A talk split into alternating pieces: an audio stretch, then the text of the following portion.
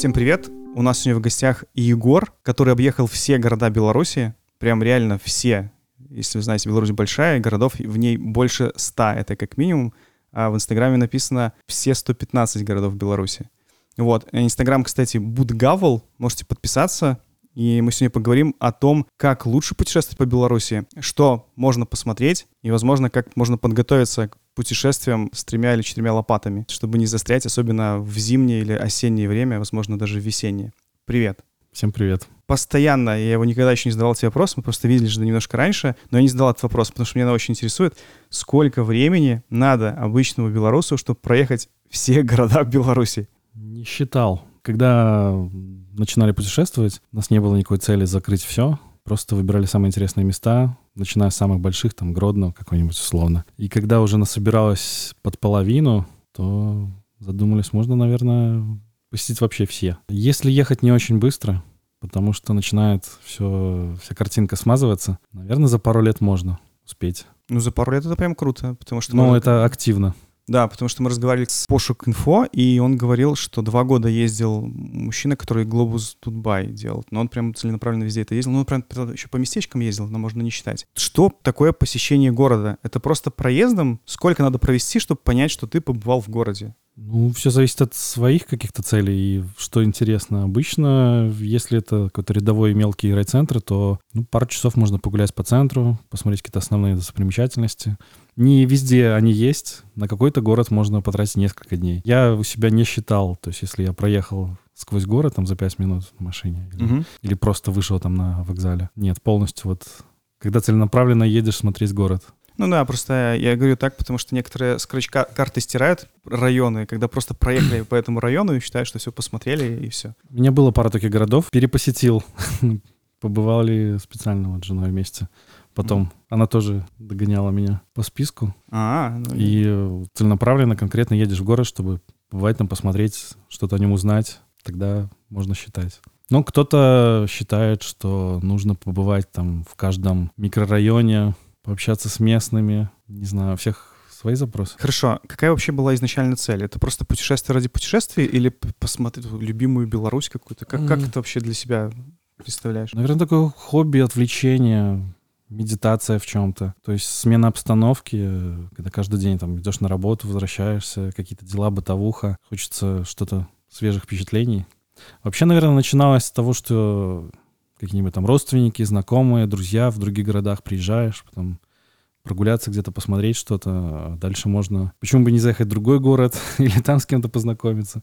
Постепенно вот так все это раскручивалось и дошло до полного списка. Мы, когда еще ездили уже активно именно со списком, по дороге у нас добавилось еще два, по-моему. В 2015 у нас появилось два новых города. Пришлось их догонять, хотя мы там тоже были. Да, Белыничи и вопрос, Круглое. Да, Белыничи и Круглое. Я- Если, если не путаю. Круглая Мгм. точно. То есть эти города выросли из А, Их городков или э, повысили. Повысили Мгм. статус. Это были, по-моему, городские поселки. Теперь, соответственно, города. За все это время поездок есть какой-то город? Вот ты говорил, что в некоторых там и нечего делать, что там и нечего смотреть. Можешь назвать хотя бы, обидим пару городов? Ну просто я могу сразу сказать, чтобы это не было такого, что я заставляю кого-то обижать. Например, я сам из Белозерска, и в Белозерске реально, кроме станции ГРЭС, ну, нужен молодой город, посмотреть-то и нечего. Это просто новый город. И... Мне нравятся всякие такие технические промышленные штуки, поэтому э, в том числе ездил в Белозерск смотреть на ГРЭС. Поэтому в Белозерск ехать мо- можно. Все, да. Плюс вокруг там с природой все хорошо. Там Споровские те же. Здесь, да. Опять же, многие люди я встречаю иногда, когда кто-то говорит, вот в этот город не стоит ехать. Жители часто путают, что нравится человеку, путешественнику, туристу, какому-то исследователю, и что нравится людям местным. Может быть, прекрасный тихий городок, где супер классно жить, и они привыкли, они рады, им все хорошо, а ты приезжаешь, тебе, ну, неинтересно, и они обижаются. У меня есть один город, в котором я был два раза, Василевичи. Где это? Какой это какой район? Это область? Гомельская область, такой медвежий угол, там рядом Речица, Да, я- а я, Калинкович, наверное, вот в той стороне. Да-да-да. Мгм. Насколько я понимаю, ему статус города дали авансом. У нас есть определенные критерии. Население, какая-то социальная значимость, может быть, промышленность.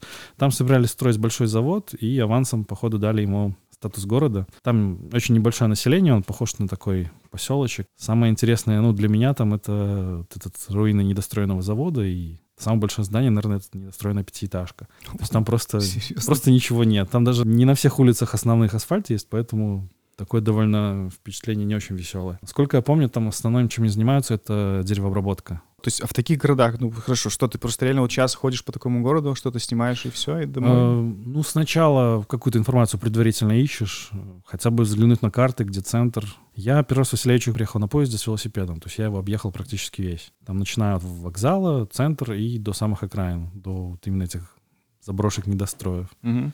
И по дороге мне чего-то такого выдающегося даже на уровне, не сравнивая с другими городами, а просто вот куда стоит сходить в Василевичах, я не придумал. Там есть какое-то кафе хотя бы? Наверное, есть, но в маленьких городах проблема, если что-то и работает, то в субботу оно обычно, я путешествую по выходным, Мгм. что я работаю. Выходные — это спецухи. То есть еще куда-то попасть надо постараться. Если людей мало и город небольшой, там могут быть расписания такие, как по предварительному заказу в пятницу с 8 2 до 10 вечера, что-нибудь такое. То есть это супер, надо постараться туда попасть и знать. Поэтому кафешек я никаких не посещал, плюс вел не бросаю. У меня был такой трип небольшой на несколько городов там за два дня. Как раз начинал говорить о том, что ты смотришь Google карты. А что ты еще делаешь перед поездкой, перед планированием? Особенно если ехать из Минска в Гомельскую область. Ну, наверное, это же вообще... Что надо сделать сразу? Несколько лет назад, когда я ездил еще на велосипеде, в том числе, обычно это был какой-то список основных точек в какой-то части, в какой-то области, районе. Выбираешь направление, тогда уже, исходя из каких-то основных мест, можешь зацепить что-то по дороге, что-то интересное. Если это город, то смотришь, что может быть в городе. У нас в Беларуси все очень хорошо с информацией, я считаю. До вирусные времена, когда еще не было столько любителей путешествовать по стране. Сейчас их очень много, все делятся информацией с радостью. Даже до этого было очень много информации, каких-то карт, э, списка точек, тот же глобус, в котором вообще все есть. Мгм.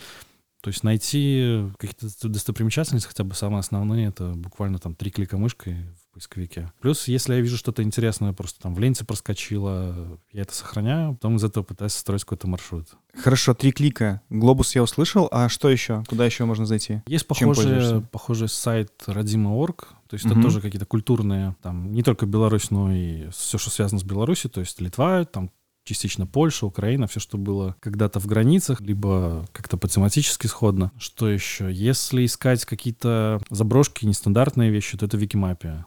Там, наверное, есть все. Любой маленький заброшенный сарай или там какая-то огромная страшная военная часть, все там есть. Просто нужно копать. Подписан тоже на каких-то людей, которые путешествуют, друзей, смотришь за ними, Мгм. собираешь данные. Новости. Гродно недавно закончили реставрацию. Да, Значит, да. все поехали в Гродно. Мгм. Э, Зимой сделали экотропу новую на Споровских, значит, надо ехать на Споровские. Я храню все в Гугле. Google э, Земля, такая старая программа есть, А, да, да, да. я знаю, Оффлайновая. конечно, да. Мгм. где можно сохранять метки, все ставить точки, делать в них подписи, даже фотки можно добавить. Есть настроение куда-то поехать, открываешь и смотришь, что у тебя уже в заготовках есть. Иногда эти точки лежат там годами просто. Потом открываешь, вот, когда ты добавил, вот все, надо ехать. А ты их помещаешь как-то цветами разными? Типа туда, и вот пометил, я тут здесь не был, хочу поехать, да? Или У как? меня есть отдельная папка, где я был, Мгм. Там все свалка, а все остальное по темам, например, заброшки, какие-то культурные точки. Когда много ездишь, уже оставля- остается мало точек непосещенных, начинаешь собирать вообще все. Какие-то вековые дубы, М, Не, ну блин, да ладно, это родники. классно. Вот родники, кстати, блин. есть немножко странный, но очень информативный сайт Родники Бел. Там, наверное, любые какие-то подземные источники с описанием по качеству воды, по интересности для туриста. Вот оттуда тоже можно что-то брать. Опять же, вспоминая Глобус, форум Глобуса. Люди копают, составляют свои списки. Есть, например, там природные памятники, там те же Мгм. валуны какие-то огромные, еще что-нибудь. То есть все уже тематически. Я все это у себя в своих записях раскладываю по темам, по, плюс по областям. Потом просто рисуешь э, в навигаторе линию и вдоль этой линии смотришь, что какие у тебя точки интересные есть. Мгм. То есть какая-то цель основная, и можно заглянуть куда-то еще. Можно планировать долго поездку, а в итоге получается не совсем так, поэтому у нас больше импровизации. Так, а были какие-то истории, вот если ездить по заброшкам, э, сейчас же очень часто они охраняются, и туда нельзя попасть никаким-то образом. Бывает просто страшно туда ходить. Вообще были какие-то истории неприятные, наверное, с этим связанные? Самая неприятная история, которая у меня была с заброшками. Мы приехали, долго-долго собирались, долго ехали, далеко на веле, прям часов пять, наверное, под Лидой. Приехали, а ее нет. Ее снесли полностью, часов на разобрали. Мы на, там, с электричками, с пересадками, Ну, потом на равно. веле. Мгм. Повезло там побывать, полазить, посмотреть. Хотелось снять что-то красивое. Это огромный мясокомбинат, почти достроенный. То есть в конструкциях он был готов полностью. Там в некоторых кабинетах начали даже обои, по-моему, клеить. Мгм. Когда мы приехали, собрались именно летом, там длинные дни, все светло, хорошо. Приезжаем, а его продали каким-то литовским инвесторам, они его начали уже разбирать активно. То есть реально была куча арматуры и рядом куча там, разломанных плит бетона. Это самое грустное. Ну хорошо, и что вы тогда приезжаете, такие э, А, разочарования, едете обратно, или ты думали, что еще там Ну, посетить? поехали Лиду смотреть, там замок, все остальное. Там как раз уже были какие-то дожинки прошли, и все стало красиво и хорошо. Ну а так вот в путешествиях никогда там вас не прогоняли? У нас, по-моему, были такие случаи, когда даже сегодня мы ездили, и вышли там мужчины, которые нам говорят, типа, все, ребята, тут все закрыто, занято, хотя мы смотрим, там все разрушено, в принципе, они нам запрещают пройти там, где разрушено. Или там, не знаю, М, пытались вызвать еще в Жимыславле пограничников, типа, тут нельзя снимать, что-нибудь такое у вас бывает? Нарывается? Я стараюсь не выбирать такие объекты, где прям совсем надо что-то, не знаю, нарушать, ломать двери. Мы ездили по самым таким известным объектам, там военка, либо какие-то заводы, где, в принципе, все открыто. Тоже на одном заводике нас поймал сторож, сказал, что оказывается, он тоже продан, охраняется, и не надо тут ходить. Но нас культурно вывели. Люди понимают, что ты ничего плохого Мгм. не делаешь, и тогда тебя сильно прогонять не будут. Один раз мы поехали в закрытую зону, которая пострадала после Чернобыля, Мгм. в Ветковском районе. Там по закону нельзя. Мы поехали на Радуницу, когда якобы открытые дни. То есть можно посещать кладбище, если есть родственники. У нас ни кладбища, ни родственников там нет. Мы лазили по одной заброшенной усадьбе. На обратном пути мы встретили патруль, они посмотрели, поулыбались, поняли, где мы были и зачем. Но мы не, не скрывали, мы не пытались хапануть и спокойно разъехались. Ну, то есть я понимаю, особых проблем, в принципе, вообще никогда не было. То есть если общаться нормально с людьми, которые что-то там охраняют или что-то еще, то... Однажды у нас возникло непонимание с, э, с милицией, это было очень давно. Мы были в Ивье, ходили, снимали центр города. Я тогда баловался панорамами, то есть это Мгм. большой штатив, большой фотик, фишай, большая голова панорамная. И нас приняли, наверное, за каких-то журналистов, которые что-то без согласования снимают, людей спрашивают. Мгм. Вот, и нам задали вопросы, что мы снимаем. Мы прошли в отделение, показали фотки. Сказали, что якобы нельзя снимать административные здания вообще. А у нас на одном из кадров у жены на фотике была прокуратура вроде. Мгм. Короче, какое-то такое вот серьезное здание. Нам сказали, что нельзя, пожалуйста, так не делайте. Мы удалили фотки, чтобы, ну, мы не стали спорить, потому что это Ну, понятно. трата времени. И в итоге так вот немножко нам подпортили настроение. Впечатление, скорее, впечатление об, о городе. Хотя сам город очень классный. С дроном вообще бывали проблемы?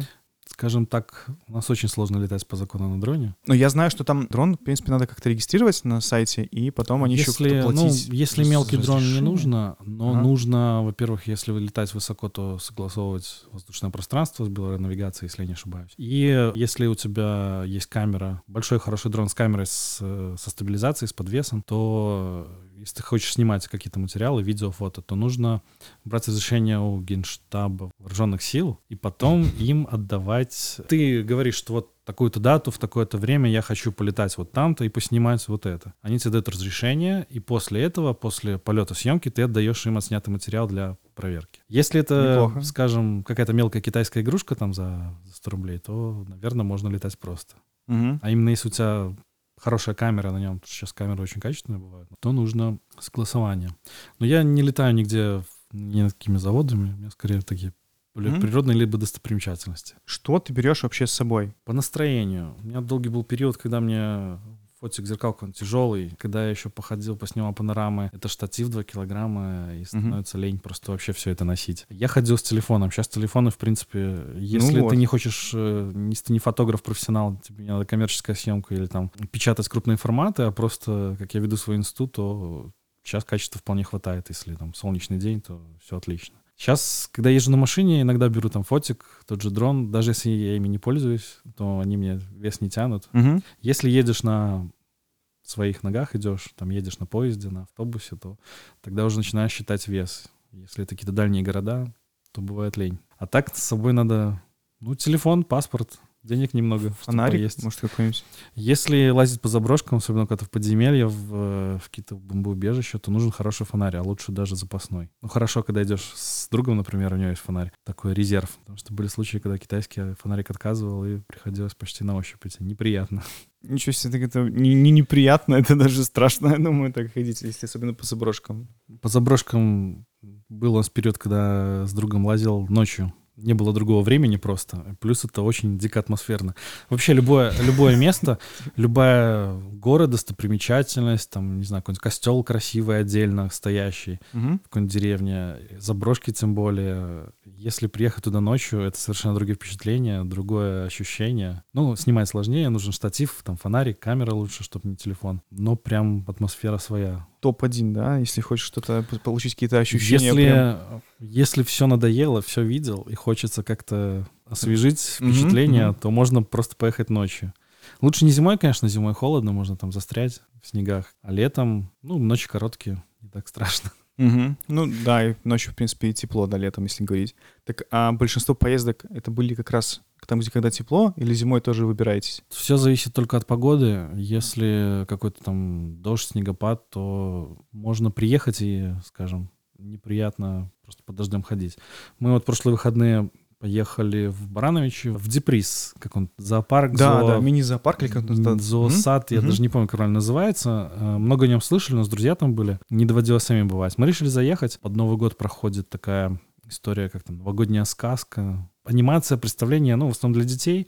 Но мы попали, когда мороз вот закончился, и целый день идет дождь. То есть снег весь растаял, вся земля раскисла, все дорожки мокрые, страшные. Ты идешь под дождем, мокнешь там.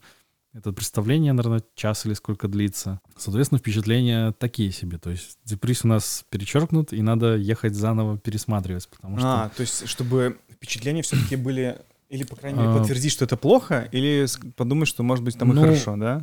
Нам ничего не понравилось, нам все было плохо, но, скорее всего, виноват не, не само место Мгм. или не люди, а потому что мы приехали в самую ужасную погоду. Но это бывает, когда не планируешь заранее, то есть не глядя на какие-то условия. За сколько планирования это плохо или хорошо? Только погода вы смотрите или не смотрите? У нас с друзьями есть такой формат, не знаю, сейчас у нас это перешло в чат в Телеграме, где мы просто собираем, вкидываем какую-то идею, давайте поедем туда-то, и вот я хочу, я хочу, собралась машина, поехали. Мы называем это днищетур, я уже не помню, почему мы так придумали это.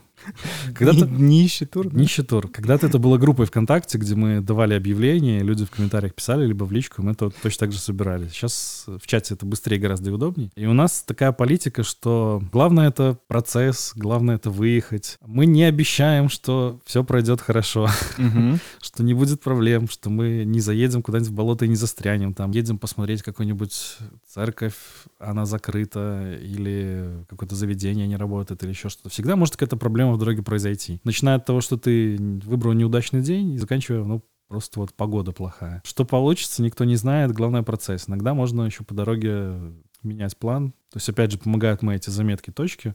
Не только у меня они есть. То есть открываешь телефон, смотришь, ага, здесь рядом есть то-то, или давайте поедем туда-то. Или вот мы собрались какой-нибудь скансен посетить, он там работает сегодня до 4, а у нас еще там 2 часа до заката, можно где-то погулять, едем в другое место. Планировать заранее крупные поездки, скажем, куда-то далеко, куда нельзя за день добраться, Мгм. где нужно бронировать жилье, где нужно составить план, чтобы успеть все, тогда надо, да, сидеть заранее. Можно тоже накидать маршрут, сохранить его и поехать, когда у тебя будет время. Кто-то заболел, что-то отменилось, что-то сломалось, можно перенести. В спонтанности, в такой просто вот захотел и поехал, тоже есть свои плюсы. Нет каких-то повышенных ожиданий. Если Мгм. ты приехал и получил что-то приятное, ты радуешься. Если ничего не получилось, ну, Я хотел спросить, говорил про плохие ситуации, а были такие ситуации прям очень какие-то добрые, такие, что прям очень запомнились на всю жизнь, что-то такое случалось, может, в поездках? Встречали каких-то людей интересных или что-то такое? Бывает, знакомишься с людьми в интернете, там, по Инстаграму, по еще раньше по блогам у меня было. Кто-то живет в другом городе, ты приезжаешь к нему, общаешься, тебе показывают, говорят, давай я тебя сводю, свожу туда, потому что местные все равно лучше знают. Какие-то, Да. особенно неформальные достопримечательности. С некоторыми людьми вот уже много лет общаемся. Потом с ними же начинаешь как-то путешествовать, общаться, с, с кем-то даже семьями. Сейчас стало таких путешественников очень много. Ну, я думаю, что в том числе, потому что границы закрыты, ковид, Это И- основное, да. Хорошо, а на- насколько тебя это раздражает? Ну, знаешь, типа, получается, потому что, ну, тоже, я же могу говорить за себя. Вот эти путешествия, ну, которые появилось их миллион, просто сейчас все ездят, и мало того, что просто ездят, а некоторые просто ставят на рекламу какие-то непонятные просто фотографии, и думаешь, господи, ну почему, почему так? Это, типа, это же было так элитно куда-то ездить, а сейчас все уже. я начал путешествовать до закрытых границ, у меня прям в профиле стоит. Да, сейчас закрыты границы, сейчас сложно выехать, сейчас сложно куда-то въехать, поэтому люди обратили внимание на Беларусь, бомбит от того, что кто-то может написать, вот я там спец, я знаток, я все знаю, я все расскажу, и Мгм. ты смотришь, хорошо, я все это видел там давно. Но потом начинаешь думать, а что в этом плохого? Ну, люди как-то рекламируют себя. А Мгм. в целом, что кто-то начал путешествовать, я, наоборот, только рад. Если я вижу какой-то красивый аккаунт, интересный, информативный, я подписываюсь, потом ворую идеи для поездок своих. Бывает, опять же, с кем-то можно собраться вместе тоже, какую-то коллабу придумать, или просто поехать в поездку вместе. У человека свое, может быть, видение. Поэтому это тоже за многими присматриваю. С одной стороны, да, меня тоже немножко там раздражает, что я там это видел раньше, а сейчас такие все начали ездить. Но с другой стороны, мне нравится, что люди обратили внимание на свое. Это же ну, тоже классно, потому что ты понимаешь, что сейчас многие поверят в то, что и у нас много чего можно сделать, во-первых, потому что чем больше ездят, тем возможней у нас появится какая-то инфраструктура в местах, где она должна быть уже там много лет назад. Раньше, особенно там лет пять или больше лет назад, когда мы начинали путешествовать, ну, прям вызывало некоторое негодование. Ты приезжаешь в какой-нибудь город, гуляешь, смотришь, а где поесть, а где какая-то информация, там, хотя бы какие-то знаки, столбы и так далее. Сейчас все это появляется, становится проще, потому что люди больше путешествуют, появляется тоже больше тех, кто пишет, значит, больше информации, больше конкуренции, значит, растет да, качество. да, да, я согласен. Сейчас есть, например, я люблю всякие заброшенные культурные здания, всякие усадьбы, костелы, какие-то часовни, что угодно, заброшенные. А, ну, заброшенное культурное здание, такой думаю, так, ДК какие-нибудь там, наверное, старые. Ну, имею в виду исторические. Да. Ленте у меня проскакивало, там ребята какие-то собирают. По-моему, кто-то из организаторов поездок, могу ошибаться. Например, Беларусь не заброшенная, там, или как-то там не руины. То есть люди начинают Bay. составля- Наверное, да. Да, барашка. Составляют список того, что целое или отремонтированное. Плюс сейчас какие-то реконструкции проходят. Вот тут же Гродно открылся. То есть можно ожидать, что больше каких-то станет восстановленных исторических частей. Поэтому только радость. Опять же, по конкуренции люди пишут много, но бывает рассказываешь о какой-то, ну, казалось бы, там, самой банальной достопримечательности. Люди, вау, надо посмотреть, Мгм. почему я там не был. Мгм. Прекрасно. Все ездят и путешествуют. Лучше, чем дома сидеть. Путешествие по Беларуси, вот которое стоит в руинах, для меня сейчас, когда я много где тоже побывал, мне больше нравится, чем ездить и смотреть странные реставрации или там странные реконструкции, которые там вообще не было Вопрос же не в том, что взять и построить новодел. Там соседи тоже делают, там какие-нибудь поляки. Варшава, половина центра, это Да, просто понятно. взяли или Гданьск. Вопрос, как это сделано, какие Вот. материалы использованы, какую информацию искали, что делали с этим. Ну, так да, так просто возьмем просто банальный пример. Вот ты скажи даже, мы в Новогрудке. Мгм. Вот есть, да, замок, который, и там стоит вот то, что остались две башенки. Печь. Печь, да? Ну, вот, Вот. это вот такая русская печь. Ну, это же очень плохо.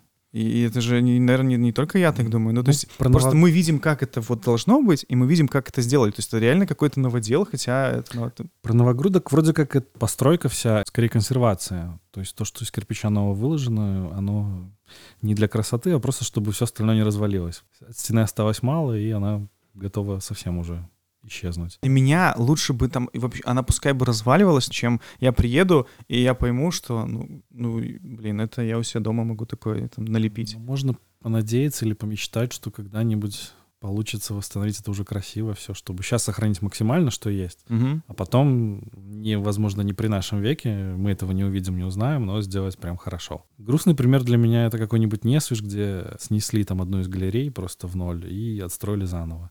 Хотя это там объект ЮНЕСКО наследия. Или Ружанский дворец, прекрасный зеленый цвет. Они же везде писали, что это именно тот цвет, который нужен. То есть они где-то там все это вычитывали, и вот это тоже, ну, и такие вопросы, да, Я не знаю, может, на самом деле так и было, но сейчас это, на мой вкус, это смотрится не очень хорошо. Это даже плохо. Хорошо, мы про плохо вот наговорили, да, что все очень плохо. А тебе что-то нравится? Вот что ты можешь подумать как раз хотя бы один пример, что тебе понравилось, как это реконструировали, или вот такое, кроме там, не знаю, может, тебе мир нравится, но это, ну, все условно про это знают. А что-нибудь такое, может, в глубинке что-то видел такое, что прям очень зацепило, что круто? Пока не закончена реконструкция, но мне нравится, что сейчас происходит в Жиличах. Это один из основных сейчас направлений. Это вот как Несвиш реставрация. Мгм. Там огромный дворец. И сейчас там водят экскурсии, то есть можно попасть прямо во время реставрации.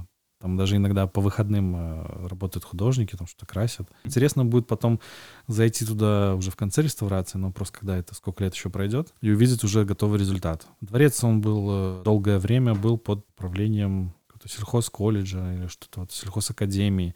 То есть это было учебное заведение в советское время, и его совершенно не щадили, там уничтожали там какая-то лепнина на потолке гипсовая, ее там студенты ломали, чтобы на доске писать старые там плитку с печь, с печей, там складывали в подвале, скинули просто в кучу. А сейчас все это восстанавливается, ищутся источники, там интересные экскурсоводы, стоит заглянуть.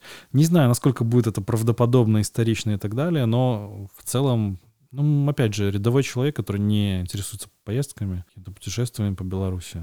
То вот сегодня захотел, надо узнать, что в Беларуси, а что он знает, скорее всего. Мир не. Это Брестская как- крепость. ну, Брестская крепость. В целом меня радует, что какие-то другие объекты, там, дворец над днем они, например, он сейчас активно восстанавливается. Какие-то частные инициативы, там, Полонечка, Горватов дворец Мгм. на Ровле. Хотя бы в каком-то виде, если это будет восстановлено, хорошо, это история наша, надо это. Само направление, идея восстановления истории, мне это очень нравится. Как это будет сделано, ну, будем смотреть. Я хотел еще спросить, я знаю, ты недавно ездил, причем не с турфирмой, а ездил сам белорусскую часть Припятского радиационного заповедника. Может, там в украинской нету заповедника, но у нас это заповедник Мгм. считается. Есть в украинской недавно создали заповедник. Наша часть зоны бывшей, которая в советское время сразу после аварии была создана, тут вот зона отчуждения, куда Мгм. вывезли людей и так далее. Белорусская часть, то, что по нашу сторону границы, в ней еще, по-моему, в 88 году сделали заповедник. Вот он и называется Припятский радиационно-экологический заповедник. Лет 15, наверное, в украинскую зону свободно возят людей. Там Да, да. кто-то да. ходит нелегально. В целом это возможно, насколько я понимаю, потому что препятствия не очень большие. У нас с этим сложнее, и легально у нас практически невозможно было попасть. Только если ты журналист, какой-то художник, не знаю, снимаешь фильм, либо занимаешься научной деятельностью, каким-то исследованием, тогда можно было договориться с администрацией и получить пропуск и каким-то Мгм. образом попасть. Кажется, в 2018 году в конце вышел указ, позволяющий заповеднику заниматься туристической деятельностью. Мгм. То есть сейчас туда можно легально, как туристу, за какие-то деньги попасть. И последние вот пару лет начали активно изучать белорусскую часть, возить туда людей. Да, и я попал тоже.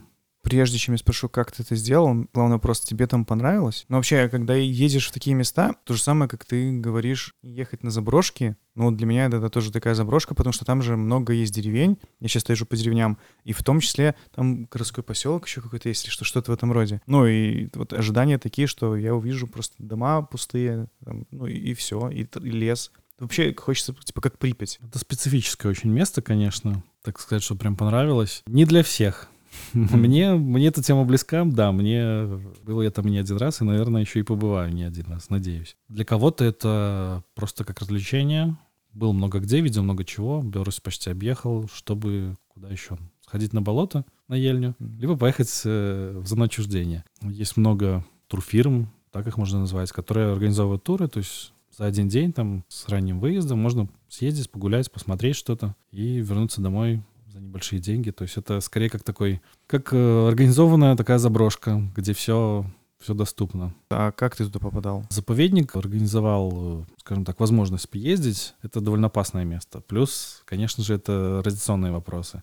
То есть территория либо загрязнена, либо очень сильно загрязнена. В заповедник можно попасть как туристу только вместе с сопровождением заповедника и на их транспорте. Можно выбрать маршрут в их сопровождении представителей. А что значит выбрать маршрут? Там есть А, несколько маршрутов? Да, зона довольно большая, и она загрязнена очень неравномерно пятнисто. То есть где-то может быть очень грязно, и буквально на, на любом масштабе, там от нескольких метров до, там, до всей зоны, уровни загрязненности и, соответственно, излучения меняются. Мгм. То есть здесь чисто, здесь грязно. Соответственно, чтобы массово возить людей, ну, это не так массово, как в украинской части, где там по 10 автобусов за раз заезжает с утра Мгм. на КПП, там таких больших туристических, там на 40 человек.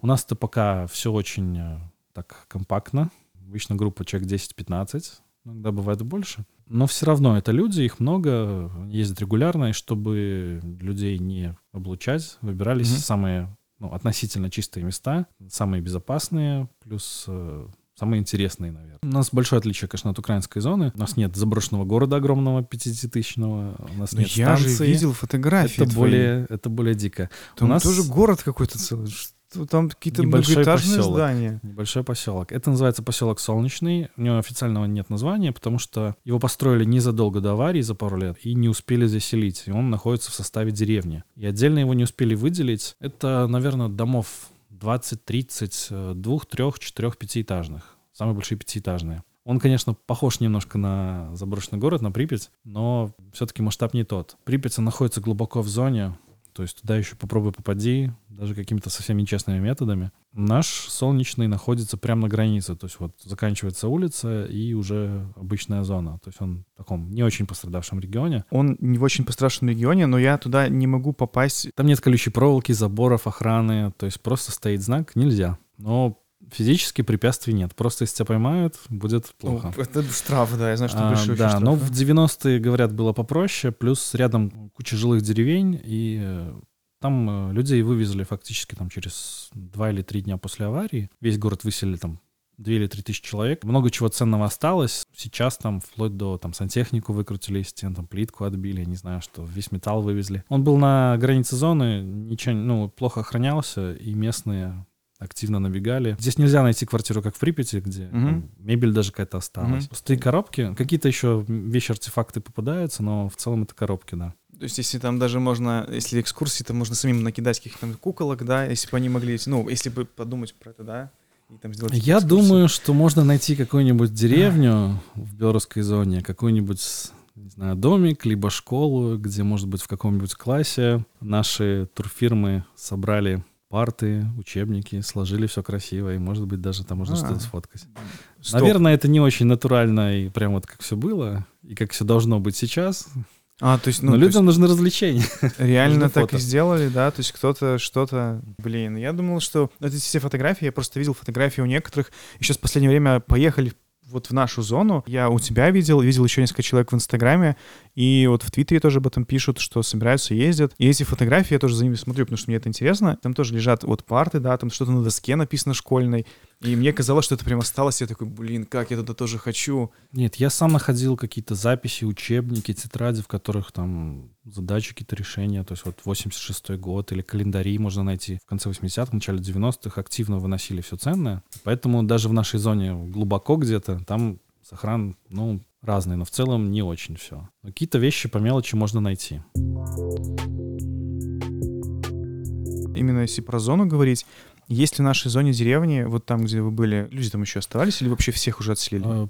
Последний человек. В начале нулевых жило много семей, я знаю, в Нарвлянском районе, так называемые самоселы. Сейчас э, последний остававшийся в деревне Тульговичи, он, я не знаю, мужчина то ли умер, то ли его все-таки уговорили, и дети забрали в город. У нас есть очень грязные места там за 200 километров от Чернобыля, там, Могилевская область. И в Добружском районе, знаю, один мужчина еще живет. А, то есть, условно, есть еще отселенные вот эти точки Есть, в ну, разных... кроме, Мгм. кроме зоны отчуждения, А, да. безусловного отселения, есть там с последующим отселением и так Мгм. далее. Они чуть менее загрязнены, они по порядку шли позже, но в Беларуси они тоже закрыты, то есть легально туда попасть можно только с пропуском, если поймают нелегально, то это большой-большой штраф. И вот в одной из таких зон э, еще один человек живет. Он, правда, говорят, э, не очень, э, так сказать, Дружелюбный? дружелюбный. Ну, не Да. то, что дружелюбный. Ну, на- наверное, наверное, не немножко любит. надоело. Да, да, да, Потому что понимаю. туристы приезжают, начинают что-то спрашивать. Плюс, говорят, не хочет корону подцепить, поэтому тоже так не очень Мгм. много общается. Сам я его не видел.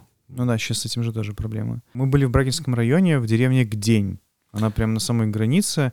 И вот там оставалось тоже, наверное, пару человек. И так что у каждого своя история. Там вот мужчина такой есть там интересный. еще живые люди есть. Да, причем не не один. доезжал. Это разделенное отселение. То есть они возвращались. Они сказали, что их дважды отселяли. Они их отселили, они вернулись. Их отселили еще раз, и они снова вернулись и остались там жить. Ну, когда не было информации, нарисовали условную зону 10 километров и 30 Мгм. километров. Ну, десятка-тридцатка по уровню как, как бы загрязнений. Позже это все уточнялось. Наш заповедник считается условно тридцаткой. Уточнилось позже, оказалось, что есть места почти Мгм. полностью чистые в тридцатке, есть места, которые глубоко дальше в страну ушли, которые, соответственно, наоборот, сильно грязные. Да, да. И границы со временем очень сильно подвинулись. То есть сейчас там до 50 километров, по-моему, самая дальняя точка. А Гдень как раз попала в тридцатку, она находится вот в этом условном круге циркулем нарисованным. Мгм. Но поскольку ветер был чуть-чуть другой, чуть-чуть в другую сторону, она оказалась относительно чистой. И людей сразу же вывезли в, еще в апреле или в мае 86-го. Потом, когда оказалось, что не так уж все и плохо, люди потихоньку стали возвращаться. То есть фактически они находятся в тридцатке физически, Мгм. но ни заповедник они уже не задевают, ни закрытые зоны какие-то другие. Там можно жить. Да, там живут, в принципе, они говорят, что им неплохо там жить, там есть закрытый магазин, который, понятно, не работает, там автолавка приезжает. Единственная там проблема, вот мужчина рассказывал, что его там штрафовали на много денег, он там рыбу ловил, то есть у них есть какие-то запреты еще свои, потому что ну, река проходит по загрязненной территории, и понятно, что даже если ты в чистой территории, то там нельзя ловить эту рыбу. Он сказал, что там ну, штрафы тоже ему давали за это. Там, и, короче, Если почему вот у нас э, в том числе нету такого активного движения сталкеров, если их Да, можно назвать, да. нелегалов, потому что у нас довольно-таки хорошо охраняют сейчас и дикие-дикие штрафы. Спрашивал работников зоны, как у нас часто ловят, потому что в украинской зоне читал историю одного человека, который ходил в поход нелегальный, ходил на какие-то праздники майские или около того, и он, э, пока дошел до Припяти, там порядка 40-50 километров, Мгм. он встретил там 25 человек. И нелегалов, таких же, Ну как да, он. То есть понимаю. это у нас, я не знаю, как найти эти 25 человек, которые за любое время побывали в нашей зоне. У нас э, ты получаешь штраф, если тебя ловят за само посещение зоны. Это от 10 до 50 базовых. То что там, 500 долларов максимум, наверное. Мгм. Какие-то вопросы у погранцов, там нарушение погранзоны, там попадание в погранполосу, еще что-то, они дадут штраф. Если они поймают, они отдадут еще в заповедник, то есть ты получаешь два штрафа. Если там ловишь рыбу, собираешь ягоды, не знаю, там лес рубишь и костры, то соответствующих служб тоже могут быть вопросы, они дадут свои штрафы. То есть можно прийти к нам и выйти с такой пачкой протоколов очень на хорошие деньги. Продать квартиру, да? Если я не ошибаюсь, пока не ужесточили ответственность в украинской части, у них там что-то около 20 долларов у тебя чем ты рискуешь. 20-25 долларов. Это- Ну, и это теперь всё. понятно, насколько, да, почему там так много. Плюс гораздо более интересные объекты, и люди идут и смотрят. Наша зона — это более про что-то дикое, про природу. Буквально каждый раз, когда я там был, э, едешь в машине, и ты можешь там в окно увидеть или прям близко встретить зверей. То есть косули там просто десятками бегают. Я видел волка, лосей, кого-то еще по мелочи, там лисы, зайцы, Достаточно вот это всё. волка, и уже прям класс. Это вообще, ну, потому что волка Он был, он был один встретить. и был далеко. У меня Мгм. фоточка есть, на максимуме на зуме его выцепил. Он был почему-то такой грустный, не знаю, может, выгнали из стаи. У нас их там пару десятков точно есть. В одной из деревень э, стоит вышка с камерами, и там прям, они, по-моему, делали такие подборки прям видосов, где волки по деревне бегают, веселятся. Я думал, вышка с камерами, которая ловит тех, кто был в зоне. Она, она и тебя тоже поймает. По всей зоне стоит 30 или 40 вышек уже есть. Старые неиспользуемые, которые раньше были для... Лесничество там разное. лесничеств или для триангуляции, что-то Мгм, вот такое. да. Их привезли для наблюдения за пожарами в первую очередь, потому Мгм. что пожар э, в радиоактивной зоне — это, конечно, самое страшное, что может произойти. Потому что сразу же перенос всех этих веществ. Да, да.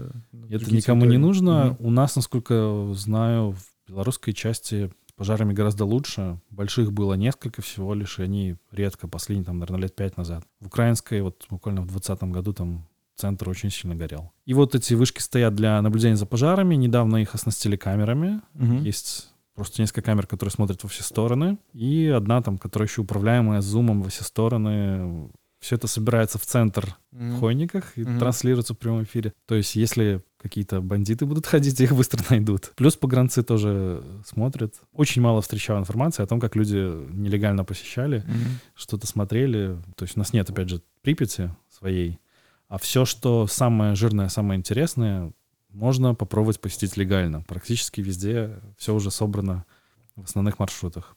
А на Ютубе там парень выкладывал видео. Они ехали втроем на машине, и он тоже приехал, и он, по-моему, две или три деревни посещал. И он еще говорил о том, что в следующем году еще там поедет в какие-то еще деревни. То есть он каждый год посещает там и проезжает в разные деревни. В Радуницу, на дни Радуницы у нас легально разрешается посещение. Вообще в зону на своей машине нельзя. То есть только транспорт заповедника, Да. и это- только в их сопровождении. Даже Да. если ты занимаешься какими-то своими целями, там, снимаешь, либо ведешь научную деятельность. Ну, то есть Все только через них. Но и все равно за это надо же платить им, правильно? То есть, если А, это не ты платишь не за нет, экскурсию, то если- ты платишь за их транспорт. Это уже надо с ними общаться, не Ага. знаю. Если ты едешь как турист, как простой человек, да, ты платишь за фактически за экскурсию заповеднику. Турфирмы, что существуют, они скорее это все оформляют в общий пакет, то есть э, ты выезжаешь из дома, в Минске приехал в центр, сел в автобус, тебя завезли, все показали, тебе не нужно заниматься документами какими-то, что-то отправлять, и тебя возвращают назад на то же место. Mm-hmm. Последний раз ездил сам, напрямую через заповедник, да, нужно заплатить за эту экскурсию, за их транспорт, за сопровождение. Всегда обязательно с тобой еще будет сопровождающий, который смотрит, чтобы ты не влез куда-нибудь. На самом деле опасно бывает. Я там однажды ногу чуть не вывернул себе, когда на входе в здание там сломалась доска, и я провалился по колено. Все-таки нужно аккуратно. Плюс здания ветхие, поэтому за людьми смотрят. Если ехать вот через заповедник напрямую, просто нужно приехать на старт. В Хониках начинается, там все вот самое интересное. Заповедник, он относится к трем районам. Хоники, Брагин и Наровля. Наровля на одном берегу Припяти, на правом, на левом, соответственно, Брагин и Хоники. И вот все самые такие точки, которые любят э, туристы, те же вышки. На некоторые можно залезть и в хорошую погоду увидеть э, саркофаг и даже антенну, то есть дугу, и 16-этажки в Припяти. Mm-hmm. Если хороший бинокль или зум-фотики, то можно все это рассмотреть в ясную погоду. Плюс э, самые такие большие деревни, какие-то заводики, все это вот находится на одном маршруте из хойников. А зимой еще у них зубропитомник из Белорусской пущи в 90-х привезли несколько зубров. Они сейчас себя довольно хорошо чувствуют в зоне. Зимой, когда много снега, их подкармливают. И вот есть зубропитомник, они в определенное строго время приходят на обед. Соответственно, можно на них посмотреть, там буквально на расстоянии вытянутой руки. А, ну то есть это, я думал, зубропитомник — это огороженная территория, где живут пять зубров. Огороженная территория, то есть там стоит забор, но она да, огромная. то есть такой вольер. Она не очень большая, в ней находятся люди. То есть ты приходишь, тебя огородили от леса, а из леса ага. выходят зубры. Это не как в зоопарке классно, или... Да, да. То есть они абсолютно в диком таком состоянии. Угу. Просто они питаются в основном какими-то побегами, корой, и угу. зимой, когда очень много снега, вот прошлой зимой там было по полметра, им сложновато, и люди им помогают. То есть там же в зоне собирают траву, собирают стюки, да. косят, зерно там перемалывают муку, вот этим вот их помогают им зимой. Плюс тоже есть несколько точек, где подкармливают других зверей, там соль выкладывают. Начиная где-то с ноября, когда холодает, особенно когда уже снег пошел, вот можно попасть на зубров, потрогать их, так сказать. Ну, не потрогать, увидеть. Ну, да, близко очень. Они очень э, пугливые, поэтому трогать mm-hmm. могут убежать сразу же. Ну Мы... да, только в Беложской пуще, наверное, их можно за нос там потрогать иногда. В отличие от Беложской пущи, у них нет каких-то раздельных стад, где основной фонд, дополнительный, где можно там какие-то эксперименты проводить или даже охотиться на них. В Припятском заповеднике это одна из тоже больших популяций. Они полностью свободны, за ними никто не смотрит, никак не отслеживает. То есть если один зубр отвалился от стада, то значит будет выживать так. Охотиться на них нельзя.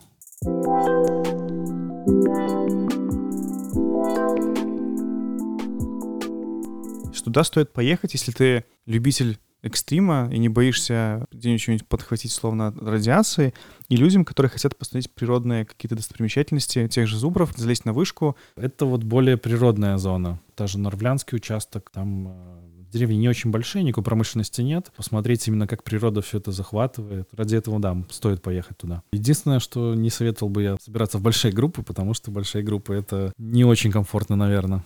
Ну и в целом место не располагает толпой ходить. Лучше всего ехать с какими-то своими знакомыми, правильно? Да можно, в принципе, одному поехать, просто будет дороже. Есть какая-то стандартная фиксированная цена, сейчас, это, наверное, рублей 500 mm-hmm. за поездку, за группу. Ну, если едешь один, то платишь за одного, если едешь в десятером, mm-hmm. то платишь столько же. Ну да. Ну, плюс самим э, нужно добраться до места. Самое интересное еще в заповеднике — это работающие там люди. Практически все, кто работают, кто-то, кто живет рядом, хойники там, вот эти вот райцентры местные. Если человек постарше работник, то с большой долей вероятности он сам родом из этих деревень. Mm-hmm. В одной из поездок у меня был водитель, который сам из деревни, он рассказывал разные истории. Вроде как в зоне находится одна деревня на окраине. Не на окраине, а ближе к Припяти, э, к речке. А до райцентра, до Хойников очень далеко, плюс ранее, раньше дороги были так себе. И им э, проще было на ракете, то есть катер на mm-hmm. крыльях воздух, подводных, им было проще смотаться куда-нибудь в Мозырь, а то и в Киев, там, там наверное, три часа плыть, закупиться там одеждой или колбасой. В Дровлянской части работает э, один проводник, который во время отселения, во время аварии учился в школе в одной из деревень, то есть вот показывает, вот моя школа. Mm-hmm. Соответственно, человек какие-то байки, какие-то истории, того, чего не, не найдешь нигде в каких-то источниках, да, может да, рассказать да. тебе про это, про то, как э, люди здесь жили. При том же они не экскурсоводы. Они же просто, получается, как Фактически сопровождающие. это, ну, я не знаю, это может быть какой-нибудь научный работник или, Мгм. условно говоря, ну, не знаю, называть его лесником. То есть это не профессиональный какой-то экскурсовод, который что-то там нашел и рассказывает. Это люди вот, живые люди от земли. Заброшенный винзавод есть на границе с, уже с Украиной, дальняя часть заповедника. И как местные рассказывают, что, например, там вино было самое вкусное из окружающих там районов буквально. Мгм. Ну, там еще какие-то у них варенья были, тоже, говорят, неплохие. То есть такие нюансы узнать никакую документалку не посмотришь. Все, стоит ехать, я понял. Нет, не стоит. То есть мы 20 минут рассказывал, как там классно, и в конце говоришь, что не стоит. Во-первых, большая вероятность попасть вот эту вот в тургруппу. У меня на них отдельная какая-то своя обида. Меня очень любят Инстаграм и таргетируют на меня рекламу постоянно. Хорошо, они почему-то думают, наверное, что я полезный клиент. И я очень, практически на все турфирмы я сейчас уже либо подписан, либо они меня иногда встречаются в ленте, в сторис. Ну, мне кажется, что ну, это больше на заработок похоже денег. М. Я, наверное, был бы против туризма абсолютно, просто иначе я бы сам не мог туда попасть. Можно съездить на Радуницу, но официально тебе разрешают посещать только кладбище. И, соответственно, если ты отклоняешься от маршрута, то могут быть вопросы и могут тебя попросить покинуть территорию. Вот э, я тоже смотрел историю людей, которые ездили на этой весной, и у них были вопросы с охраной. Охраны там очень много разных подразделений. Это и погранцы, и лесники, и милиция, и, собственно, охрана зоны. Патрулей много. Их просили сильно не мелькать, ну, потому что они совсем ходили уже Где очень, очень где хотели. М. И еще почему-то все туристы любят такие полулегальные или нелегальные вообще одевать камуфляж. Когда тебе сразу видно, что ты, что ты не на кладбище приехал, и видно, что ты не местный. Где? Все равно, я не понимаю, где минусы? Я рассказал, что не стоит ехать на Радуницу, потому что могут быть проблемы, но, Да. но это как вариант. А если туризм, мне не хотелось бы попасть в группу, которая именно вот люди везут тебя, чтобы заработать на тебе денег. Тогда Мгм. тебе водят, показывают какую-то ерунду, рассказывают обо что и могут немножко даже врать. Пытаюсь все еще узнать, откуда это пошло.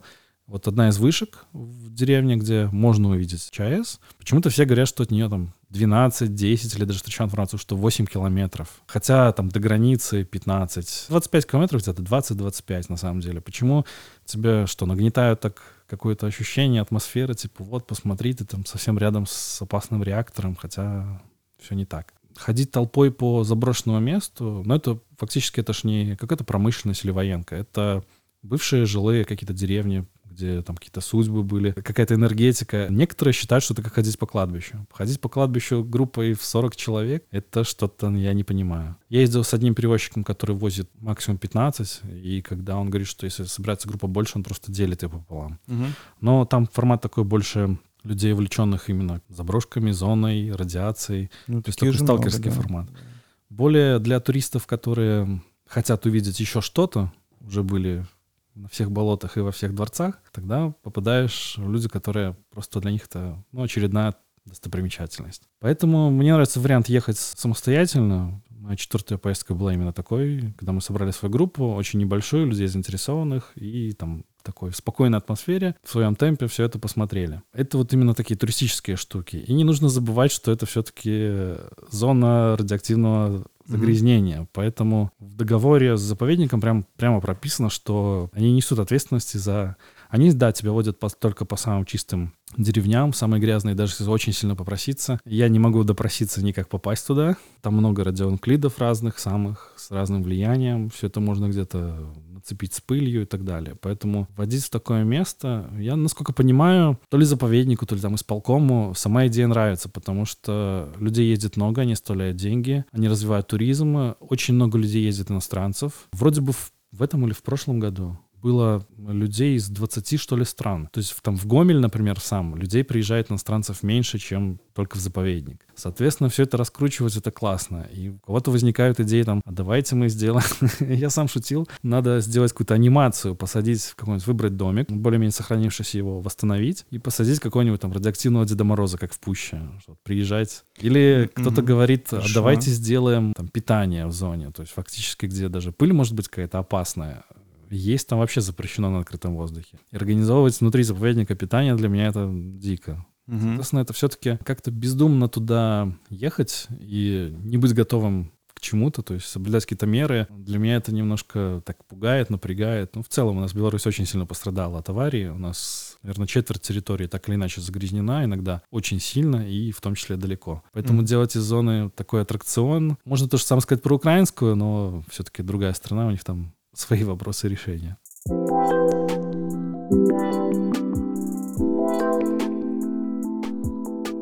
Тогда вот последний вопрос. А какие места вот ты бы посоветовал посетить из тех, возможно, вот что прям спокойно посмотреть, получить удовольствие только, не получить загрязнение радионуклидами, но прям почувствовать, что ты живешь в этой стране? У всех, наверное, свое.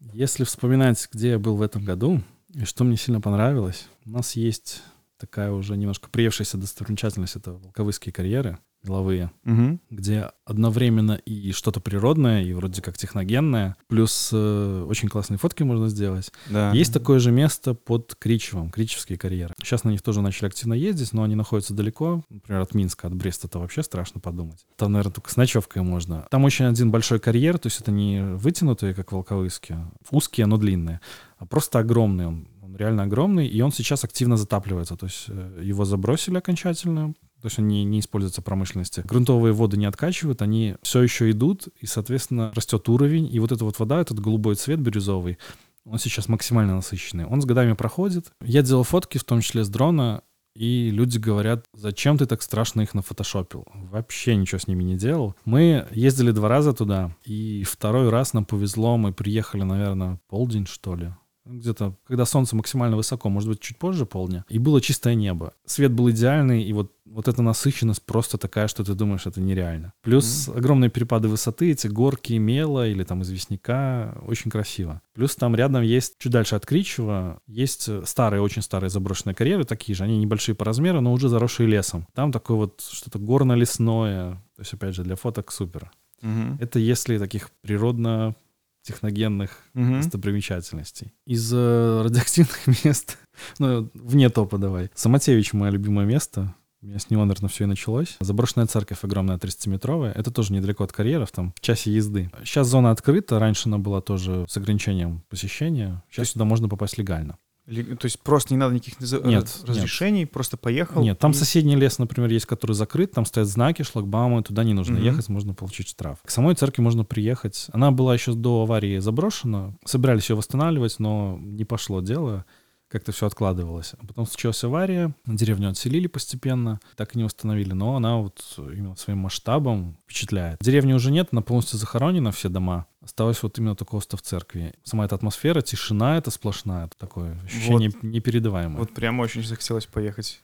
Ну, там тоже чуть-чуть радиации есть. Хотя главное не копаться в земле и грибы не собирать. Если вспоминать наши вот реконструкции, не уверен, что все правильно сделано. Гродненский замок. Новый старый замок. Сейчас там очень много людей, мы были недавно, еще ажиотаж, наверное, не спал. Там довольно интересный музей, интерактивные экраны, то есть можно полистать, там поискать какие-то истории, рисунки, карты, фото, то есть там Плюс отличный вид на это высокий берег Немана, на центральную часть Гродно, где вот в линию вся история, начиная там, не знаю, от Батория, заканчивая Брежневым, Драмтеатр этот бетонный, бетонный брутальный. Отличный вид с площадки. А третье место — Пинск.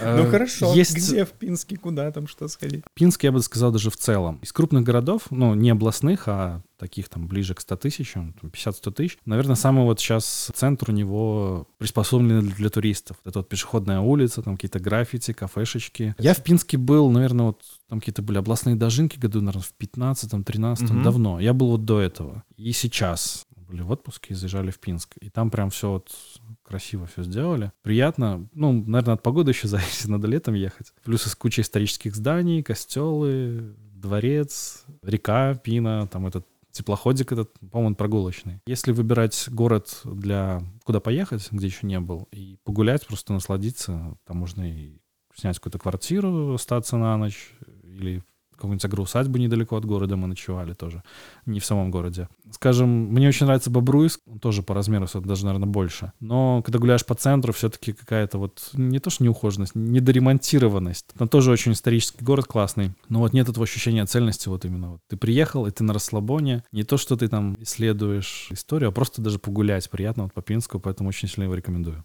Класс. Спасибо за Пинск, отдельный респект. мы, мы оценим обязательно. Спасибо большое. Подписывайтесь обязательно на канал на Татник Бай в Ютубе хотя бы. И вообще нас читайте. И подписывайтесь на Инстаграм и Твиттер, который так называется Будгавл, правильно? Правильно Ну, все? Твиттер я больше читаю. А, ну ладно. хотя бы на Инстаграм. Там же ты выкладываешь все фотографии, то есть можно посмотреть, последить за твоими путешествиями, правильно? Да, там регулярно много чего есть. Может быть, даже скоро начну маршруты составлять из того, что уже посещено. Потому что люди иногда спрашивают, посоветуют, что посмотреть в той стороне. Так что подписывайтесь, да. Отлично. Все. Всем пока.